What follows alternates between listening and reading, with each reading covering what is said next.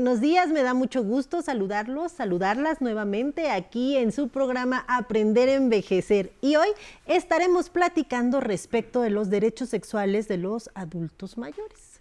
Adultez mayor y sexualidad no son excluyentes.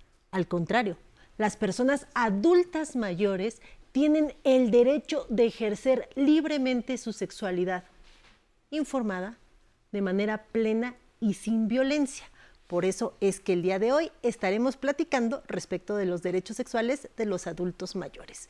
Pero antes, ya saben, vámonos a esta cápsula que se ha preparado con mucho cariño para toda nuestra audiencia.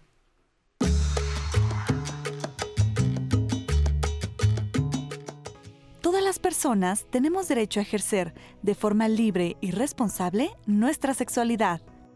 Es importante que las personas adultas mayores sepan que cuentan con todo el respaldo legal e institucional que les garantiza la libertad para ejercer y disfrutar de una vida sexual plena y sin coerción. Este martes, en Aprender a Envejecer, hablaremos de los derechos sexuales de las personas adultas mayores. Le explicaremos las formas en que pueden defenderse legalmente si están enfrentando alguna situación en la que personas, sean familiares o no, les impidan el libre ejercicio de su sexualidad en aspectos tan fundamentales como su identidad sexual o la libre elección de la pareja con la que quieran compartir su vida. Hablaremos, por ejemplo, de aspectos como el derecho a la privacidad e intimidad y a vivir una sexualidad libre de violencia. Para conocer todo sobre los derechos sexuales de los adultos mayores, lo invitamos a que nos acompañe este día en Aprender a Envejecer. Comenzamos.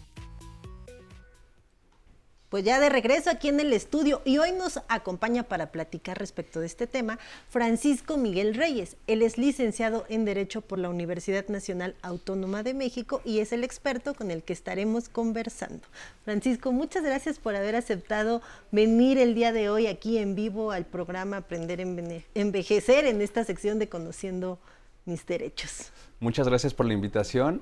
Espero que la información que aquí compartamos sea de utilidad para toda tu, audiencia. Estoy segura que así será. Derechos sexuales de las personas adultas mayores. ¿Existen derechos sexuales para los adultos mayores? Por supuesto que sí, los hay, los existen, pero la principal problemática, y, me gustaría empezar eh, por ahí, es que pareciera, usted tiene el estereotipo de que la sexualidad en las personas adultas mayores eh, no hay como tal, ¿no? Pareciera que está reservada o, es exclusiva de cierta etapa de la vida de las personas, lo cual no es, no es preciso. Hay personas que, ejercen y viven su, su, vida sexual durante toda su vida, por lo cual tenemos que empezar por revisualizar al adulto mayor como seres sexuados, como personas capaces de ejercer este derecho a la sexualidad pues evidentemente, eh, como decía al inicio, se tiene esa falsa teoría que sexualidad y adultez mayor ya son excluyentes y no, es un derecho que se tiene de ejercer de manera libre, responsable, informada y plena mi sexualidad. Totalmente de acuerdo. Eh, en ese sentido, eh, es muy importante que, empecemos conceptualizando un poquito qué son estos derechos sexuales. Platícame eh, los derechos sexuales de las personas adultas mayores. Claro que sí. Son realmente garantías que tiene en concreto las personas adultas mayores para ejercer su sexualidad y que están vinculados con otros derechos humanos universales, como es el de igualdad, el de intimidad, libertad, autonomía, libertad, inclusive el de la autodeterminación como tal. Ese sí que hay derechos sexuales muy concretos y que son, si bien son universales, que podemos trasladarlos al adulto mayor, como es el derecho a decidir de forma libre, informada eh, y autónoma sobre tu cuerpo y sobre su sexualidad. También el derecho a decidir de forma libre e informada sobre con quién compartes tu vida sexual así como el derecho a, tener eh, acceso a información y a los servicios de salud sexual. Entonces, esos son los tres principales, pero si bien no nada más se engloban en esto, son derechos humanos, universales, que todas las personas sin rango de edad tienen derecho a tener acceso. Me comentabas que lamentablemente no existe mucha información sobre los derechos sexuales de las personas adultas mayores y por lo general todo se vuelca a los adolescentes.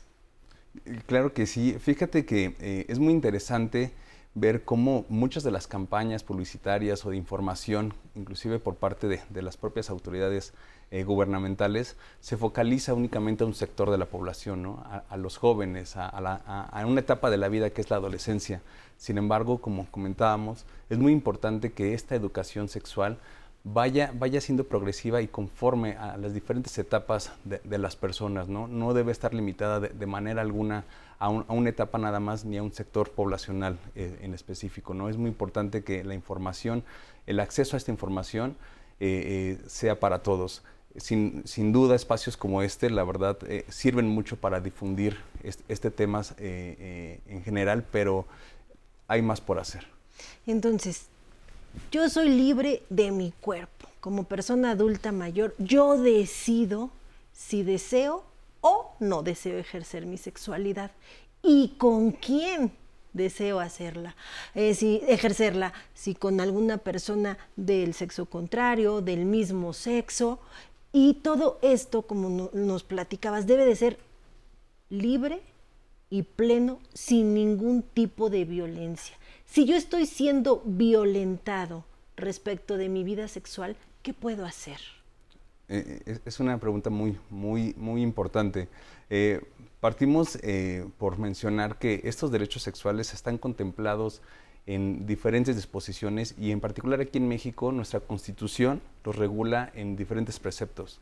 El artículo primero, por ejemplo, que habla sobre, sobre la, la prohibición de cualquier forma de discriminación, sea por género, por sexo, por condición física, por preferencias sexuales, ¿no? Por edad. por edad. El artículo tercero que habla de este derecho universal a tener eh, información, información de salud sexual y otro tipo de, de, salud. Entonces es muy importante saber que existen disposiciones y sobre todo elevados a la categoría de, normas constitucionales que nos amparan el, tema es cómo ejercerlos, ¿no? Y dónde, dónde poder acudir en caso de, tanto de dudas como en caso en el que uno se sienta violentado. Eh, como bien conocemos, existen algunas instituciones, muy, muy en particular el, INAPAM, que está focalizado a, ofrecer servicios para brindar o mejorar el, bienestar eh, eh, integral del, adulto mayor. presta ciertos servicios de, de asesoría en temas de salud y, dentro de, este tema, obviamente está también la salud sexual, ¿no? En temas, y como se comentaba en, en, la cápsula, referentes a cuando ya hay una, una forma de violencia en contra de, mi libre ejercicio de mi sexualidad, existen instituciones como la propia CONAPRED, que, que, trata temas de discriminación que puede ir de forma general, generalizada al tema de la vida sexual del adulto mayor. Sí, y también, bueno, recordar que existe pues la denuncia ante la propia fiscalía en caso de que yo esté siendo vulnerada, violentada o violentado en cuanto a mi vida sexual, porque como lo dijimos, lo estamos reiterando para que no se olvide, yo decido qué hacer con mi cuerpo. Y la violencia sexual, sin lugar a dudas, es un tipo de violencia, de delito que se castiga incluso, no solo participando, también se ha considerado que la violencia sexual se puede dar cuando me obligan a ver actos sexuales en los cuales yo no quiero participar ni tampoco quiero verlos. Claro, que, no sean consentidos, ¿no? Y, por eso la relevancia de que nosotros seamos actores activos en, esto, ¿no? O sea, nosotros eh, conocer, tratar de empaparnos lo más que se pueda del tema. ¿Por qué, ¿Por qué sirven los derechos sexuales, Nancy? Sirven eh, de mucho porque nos ayudan a tener control sobre nuestra sexualidad, el poder expresar de forma libre y segura nuestra identidad sexual, inclusive hasta, hasta poder elegir a nuestra pareja sexual sin ningún tipo de discriminación o coacción. Entonces es muy importante el conocimiento, desde ahí se tendría que empezar esta educación. Correcto, pues quedan muchas preguntas en el aire y ahorita vamos a regresar porque vamos rápido a un corte y seguimos aquí conversando. Físicamente, pues yo me siento bien, no, no te puedo decir como de 40, ¿no? Yo ahorita tengo 68 y si me siento ya no me paro, ¿no? Pero este, ahí la llevamos, entonces le doy gracias a mi Dios que pues, no hay ningún padecimiento de diabetes o, lo que sucede, ¿no? De reumas o de eso, ¿no?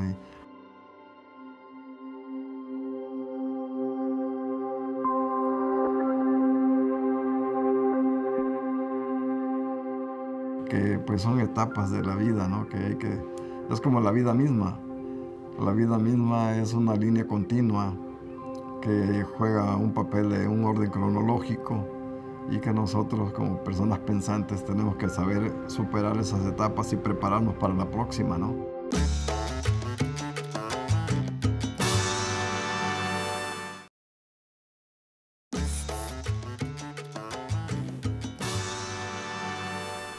Pues ya estamos de regreso conversando con Francisco Miguel Reyes, licenciado en Derecho por la Universidad Nacional Autónoma de México y con quien estamos platicando respecto de los derechos sexuales de las personas adultas mayores.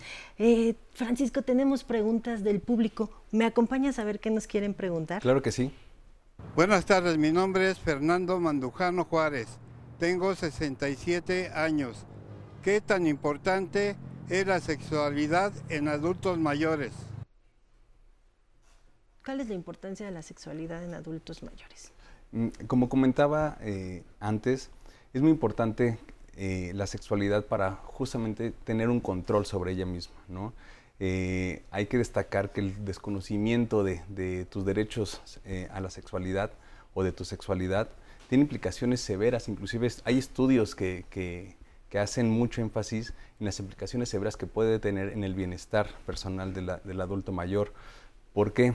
Porque ellos van, hace que vayan transitando, perdón, hacia un estado de, incertidumbre, hacia un estado de inadaptación progresiva, porque no son conscientes de su capacidad sexual, eh, se sienten inseguros respecto a su, a su inseguridad emocional respecto a su propio cuerpo o inclusive esto los lleva a que se vayan aislando el adulto mayor comienza de alguna manera a asimilar que el término de su, de su, vida, eh, sexual ha llegado con, tal de, no ser eh, sujeto a ningún tipo de rechazo o señalamiento social. Entonces es muy importante conocerlos para poder ejercerlos de manera adecuada. Correcto. ¿Tenemos otra? Vamos a ver qué nos quieren preguntar. Catalina García Garibay, 56 años. ¿Cómo puedo hacer valer mi independencia sexual? ¿Qué le recomiendas a Catalina? Claro. Eh, de primera instancia es eh, eh, el derecho a este acceso a la información nos permite tener diferentes medios para informarnos. necesitamos primero reeducarnos nosotros, informarnos, de, tal manera que nosotros seamos capaces de manera informada poder exigir tanto a, las instituciones el, cumplimiento y el ejercicio de, estos derechos. ¿no? Tenemos que nosotros hacer un trabajo sociedad, gobierno, para poder permitir eh, de alguna manera que se den la infraestructura necesaria para que haya más difusión de información. Como decíamos en un principio, se está focalizando mucho a un sector de la población y estamos dejando rezagado al adulto mayor. Y sin lugar a dudas, bueno, pues es muy importante que se conozca todo este tipo de derechos, la información donde pueden acceder. La salud sexual es, sin lugar a dudas, esa no se va en ninguna etapa de nuestra vida, ¿no? Y sí, reiterar, quiero que me ayudes a reiterarle al público que nadie nos puede obligar ni prohibir, ni mi familia me puede prohibir ejercer mi sexualidad con quien yo desee, ni ningún miembro, eh, amigo, familiar, conocido me puede obligar o prohibir ejercer mi sexualidad. Así es, es, muy importante tener claro eh, el derecho que tenemos de autodeterminarnos en, nuestra vida sexual. Nosotros tenemos derecho a, vivir una vida sexual libre, plena, eh, informada, autónoma, en la cual nadie debe intervenir, solamente cada quien es libre de decidir bajo estos principios de, autonomía eh, sobre su propio cuerpo. Entonces nadie puede limitarnos en ese, en ese aspecto. También yo quisiera recordarle a la audiencia que incluso si ustedes no quieren ejercer su sexualidad con sus cónyuges, con sus esposos, sus esposas, sus concubinos, concubinas, pueden decidir no hacerlo.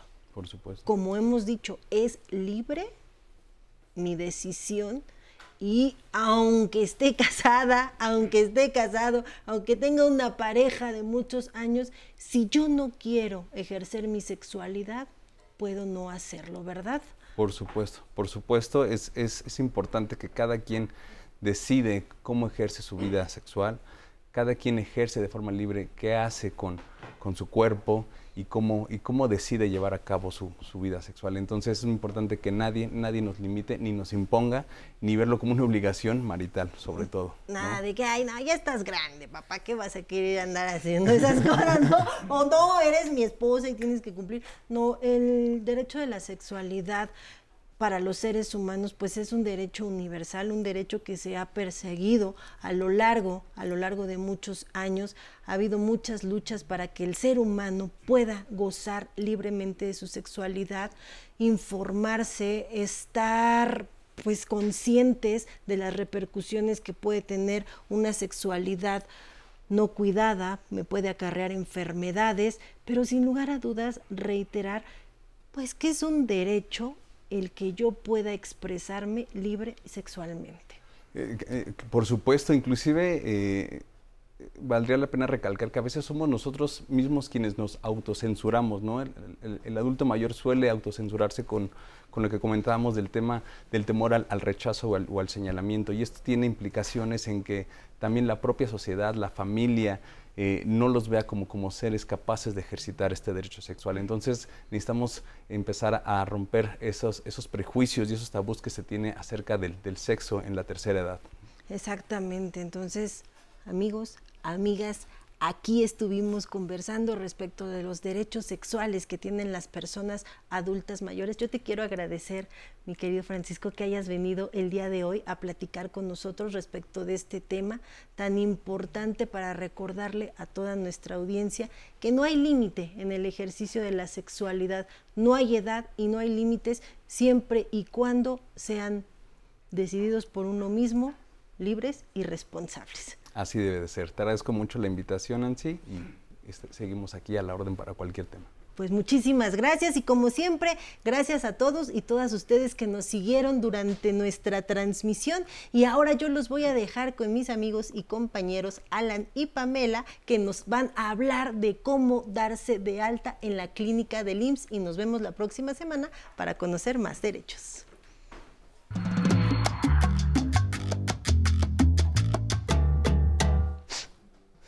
¿Qué tal? Qué gusto recibirlos una vez más en este martes para conocer los trámites en línea que podemos hacer desde el Internet. ¿Y quién mejor experto que Alan Calvo que nos acompaña en el, en el estudio todos los martes aquí en Aprender a Envejecer? Qué gusto, Alan, que estés con nosotros. Muchas el gusto gracias. es mío, Pamela. Muy buenos días y buenos días a usted que nos acompaña desde casa este martes. Bienvenidos. Y efectivamente, Pam, hoy vamos a aprender a darnos de alta en una clínica o unidad de medicina familiar del IMSS. Y es que el Instituto Mexicano del Seguro Social cuenta con una plataforma en línea y una aplicación para dispositivos móviles, tanto iOS como Android, para que puedan hacer diversos trámites sin necesidad de que los derechohabientes acudan directamente al instituto. ¿Como cuáles, Alan? Uy, Pamela, son muchísimos trámites. Mira, por ejemplo, podemos eh, obtener una constancia de aclaración de semanas cotizadas del IMSS. Podemos eh, realizar la localización y la asignación del número de seguridad social podemos sacar una cita, eh, tiene una calculadora en donde también podemos eh, medir nuestra, nuestro estado de salud y sacar una cita médica si es que lo necesitamos. Y entre todos estos trámites podemos, bueno, darnos de alta en la clínica o UMF del IMSS. Entonces... Oye, qué bueno, Alan, porque te voy a platicar. Ajá. Yo me afilié al IMSS pero realmente no he tenido tiempo para ir a darme de alta, principalmente a una clínica, ¿no?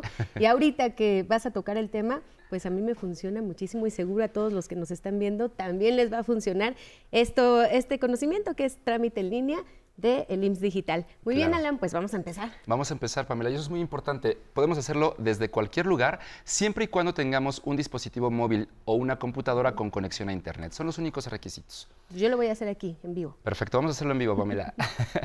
Ahora, necesitamos tres requisitos muy importantes, que es el CURP, un correo electrónico personal y que esté vigente y nuestro código postal. Entonces, ahora sí, Pamela, ¿qué te parece si empezamos con este trámite? Ya tengo todos mis datos. Perfecto. En casa eh, vamos a entrar a nuestro navegador de internet, ya sea Chrome o Safari, y en la barra superior vamos a escribir el sitio web oficial, que es www.ims.gov.mx diagonal IMSS digital. Y una vez dentro del sitio, Pamela, vamos a ir a la sección que dice altas, inscripciones o registros. Y vamos a seleccionar la opción alta en clínica o UMF. Y aquí nos menciona que son cuatro pasos muy sencillos a seguir. Nos menciona también los requisitos y vamos a deslizar la pantalla para poder ingresarlos. Vamos a escribir primero nuestro CURP. Después vamos a ingresar nuestro número de seguridad social. Continuamos con nuestro correo electrónico y es muy importante que escribamos la confirmación del mismo. ¿Por qué? Para que el sistema verifique que no hay ningún error. Posteriormente, vamos a escribir las letras que aparecen en esta imagen de color amarillo en el campo correspondiente porque es el método de seguridad que utiliza este sitio. Y vamos a pulsar en continuar. Y aquí nos mencionan un mensaje que se está procesando nuestra petición. Y a continuación nos solicita los datos del domicilio y para ello vamos a ingresar nuestro código postal para que el sistema nos arroje las clínicas que se, encuentran cercanas a nosotros. Entonces una vez que lo ingresemos, tocamos en buscar y el sistema por sí solo, Pamela, nos arroja el estado, que es Distrito Federal en este caso, y el municipio o alcaldía, que en mi caso es Benito Juárez. Después vamos a seleccionar nosotros la colonia. Nos aparecen opciones, las seleccionamos y vamos a ingresar la calle, número exterior y número interior. Y después nos arroja los datos de adscripción. Vamos a elegir la clínica más cercana a nuestro domicilio. Entonces pulsamos en esa opción, me brinda las opciones que están disponibles y voy a elegir una. Después eh, voy a escoger el turno matutino o vespertino, según esté disponible. Y el sistema por sí solo me arroja el consultorio. Después me da la dirección de la clínica para que yo la conozca. Y en la parte inferior voy a tocar en donde dice continuar. Y aquí viene la confirmación de nuestra información.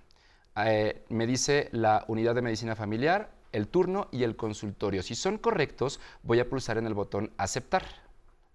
A, a continuación se procesa la información, viene una encuesta de satisfacción que debo de responder y por último me dice que el trámite ha sido finalizado con éxito. Y en la parte inferior, Pamela, viene un link o un enlace de color azul para que yo pueda imprimir o descargar este, eh, el acuse de recibo. Entonces voy a tocar sobre el enlace que dice imprimir comprobante. Aparece una ventana emergente para saber con qué aplicación voy a abrir este comprobante. Voy a elegir lector de PDF de Drive y enseguida me arroja el documento. Ahora, ya para descargarlo, pulso en los tres puntitos superiores eh, que están a la derecha despliegan opciones y pulso en descargar. Y de esta manera voy a descargar este documento en mi dispositivo móvil para tenerlo a la mano cuando lo necesite. Y como ya vimos, desde la comodidad de nuestra casa y utilizando nuestro dispositivo móvil, Pamela. ¿Ese acuse también te llega al correo electrónico? No, lo puedo mandar al correo electrónico, por supuesto. Aquí hay otra opción, ya sea descargarlo o enviarlo al correo, el que usted elija. Ah, perfecto, muy bien, Alan, muchísimas gracias. Gracias por pues, regalarnos ¿no? tu tiempo y aparte por venir a decirnos cómo hacer trámites en línea. Con mucho gusto, Pamela. Todos los martes te esperamos. Por supuesto, y aquí estaremos. Muy bien, muchísimas gracias y gracias a todos por acompañarnos en Aprender a Envejecer. Es un placer saludar a todos los que nos ven en Monterrey, en Yucatán, en Sonora y a los que viven en Jalisco. Para volver a ver el programa, en el Facebook de Aprender a Envejecer se queda guardado como transmisión en vivo. Si tienen dudas o desean compartir sus opiniones, en el correo de público arroba aprenderenvejecer.tv nos pueden escribir y con gusto atendemos los mensajes que nos mandan. O si lo prefieren, llamen en este momento al 55 51 66 4000 para que nos dejen sus comentarios. Pero si les gusta navegar en Internet, visiten el Instagram de Aprender a Envejecer para que vean o escuchen las cápsulas con información que preparamos para los adultos mayores. Y ya para despedir el programa, los dejo con la música del internacional Pepe González y su salsa latina con la canción Ódiame. Nos vemos mañana.